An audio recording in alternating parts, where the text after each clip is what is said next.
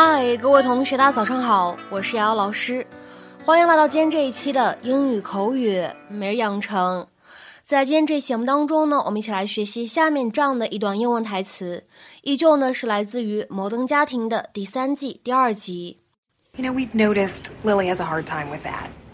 You know, we've noticed Lily has a hard time with that.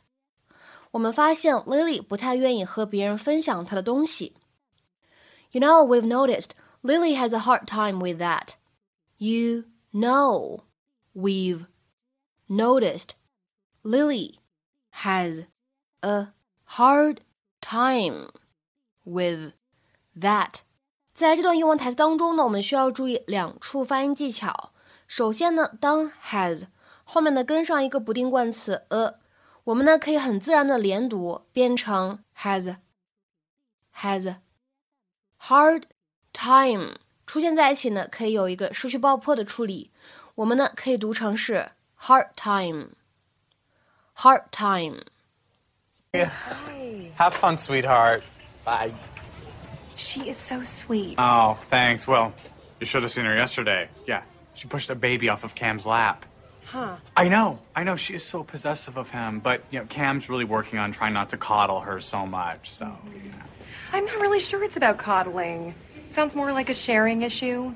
You know, we've noticed Lily has a hard time with that.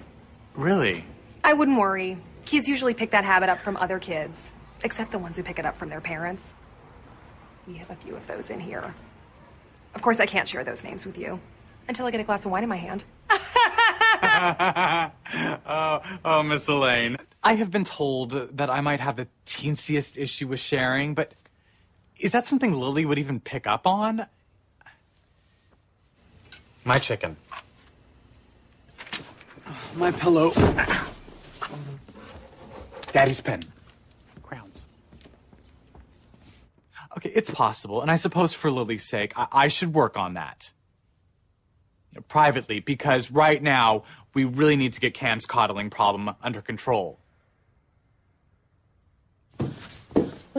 在英文当中，hard time 可以理解成为困难的时期、困难的阶段。 那么下面呢，我们来先看两个例子。第一个，I feel sorry for the kids too. They have had a hard time. 我也挺替那些孩子们感觉到难过的，他们度过了挺艰难的一段时间。I feel sorry for the kids too. They have had a hard time. 再比如说，我们来看第二个例子。The family has had a hard time recently. 这个家庭最近度过了很艰难的时期。The family has had a hard time recently. 那么像我们今天视频当中出现的 have a hard time with somebody or something 是什么样的意思呢？可以理解成为 to have difficulty or struggle with someone or something，做某件事情有困难，或者说呢和某个人相处有困难，不容易这样的意思。那么下面呢，我们来看几个例子。第一个，I'm really having a hard time with math this semester. I need to get a tutor. 这个学期我的数学学的真的很吃力，我得找个辅导老师。I'm really having a hard time with math this semester. I need to get a tutor. 再比如说，看下面这样一个例子，He's been having a hard time with his paper. 他最近写论文碰到了挺大困难。He's been having a hard time with his paper. 再比如说，看下面这样一个例子 ：I had a hard time with my mother-in-law when I was first married, but we get along much better now.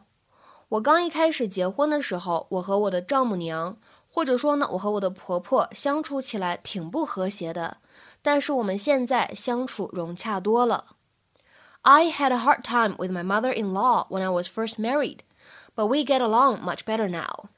那么在口语当中呢，我们也会经常说 have a hard time doing something，意思呢是一样的，类似的，理解成为 to experience difficulty doing something，就是做某件事情呢碰到了困难，遇到了麻烦。比如说下面呢，我们来看这样一个例子：The school has had a hard time recruiting substitute teachers。